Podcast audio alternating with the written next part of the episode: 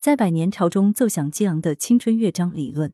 文孙晓辉，我们是五月的花海，用青春拥抱时代。今年的五月格外令人欣喜。五月一日劳动节，五月四日青年节，五月五日马克思诞辰日，五月八日母亲节，重大节日纪念和重要时间节点纷至沓来，令人深感振奋，倍觉温馨。五月十日又喜迎中国共产主义青年团成立一百周年。从去年我们党的百年华诞到今年共青团的百岁生日，若选择一个关键词，高度概括我们现在所处的历史坐标，百年潮应恰如其分。试问，人生有几个百年？从人类目前的生命周期看，绝大多数个体穷其一生只能经历一次百年纪念。人生恰逢盛世，意义自不待言。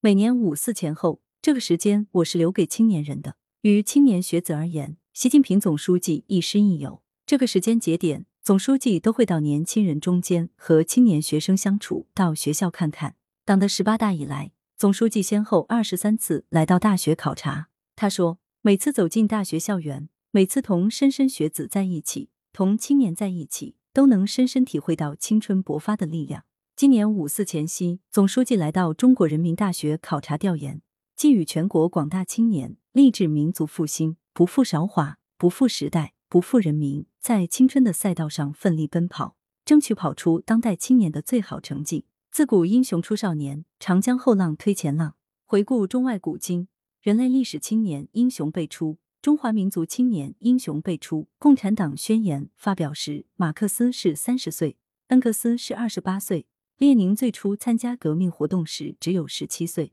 牛顿和莱布尼茨发现微积分时分别是二十二岁和二十八岁。贾谊写出西汉一代最好的政论时不到三十岁，王勃写下千古名篇《滕王阁序》时才二十多岁。在党领导人民进行百年历史征程中，青年英杰更是数不胜数。中共一大召开时，毛泽东是二十八岁；周恩来参加中国共产党时是二十三岁；邓小平参加旅欧中国少年共产党时年仅十八岁；张太雷在广州主持召开中国社会主义青年团一大时不到二十四岁，在广州起义中壮烈牺牲时年仅二十九岁；赵一曼牺牲时是三十一岁；江姐牺牲时是二十九岁；雷锋牺牲时是二十二岁。黄继光牺牲时是二十一岁，刘胡兰牺牲时只有十五岁。守岛三十二年的王继才第一次登上开山岛时是二十六岁。航天报国的嫦娥团队、神舟团队、北斗团队和新一代人造太阳科研团队平均年龄都只有三十多岁。青春孕育无限希望，青年创造美好明天。在庆祝中国共青团成立一百周年大会上，在习近平总书记与六千字的讲话中。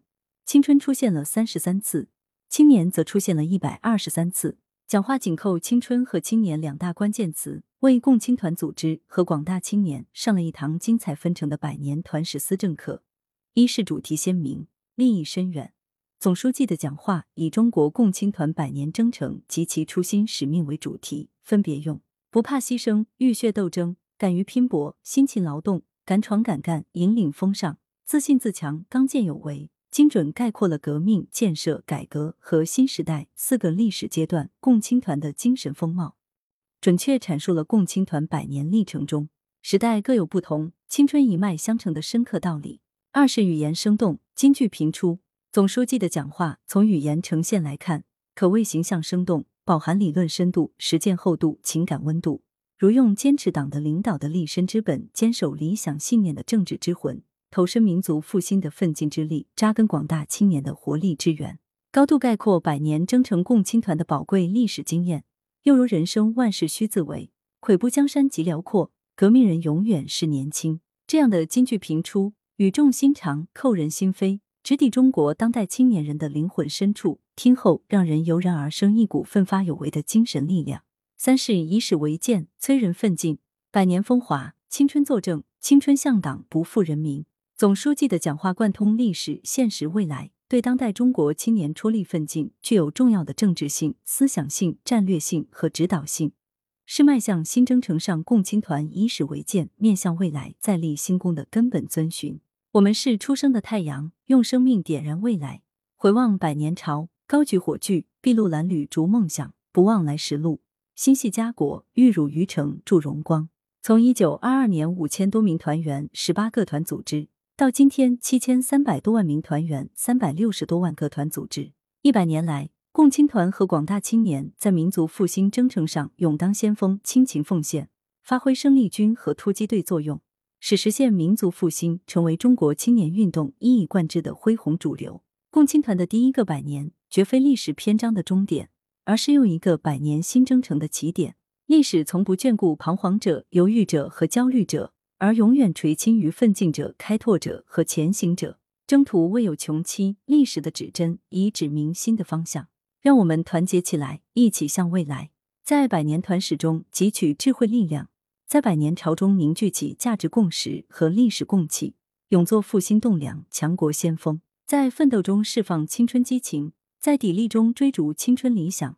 以实际行动迎接党的二十大胜利召开，让青春之花在不懈奋斗中绚丽绽放。作者系广东财经大学马克思主义学院教授，广东省习近平新时代中国特色社会主义思想研究中心特约研究员。注：本文系二零二二年度广州市社科规划课题“正确认识和把握防范化解重大风险研究，基于意识形态风险治理现代化的视角”的阶段性成果。羊城晚报时评投稿邮箱。wbspycwb 点 com 来源：羊城晚报羊城派图片：羊城晚报羊城派责编：张起李媚妍校对：彭继业。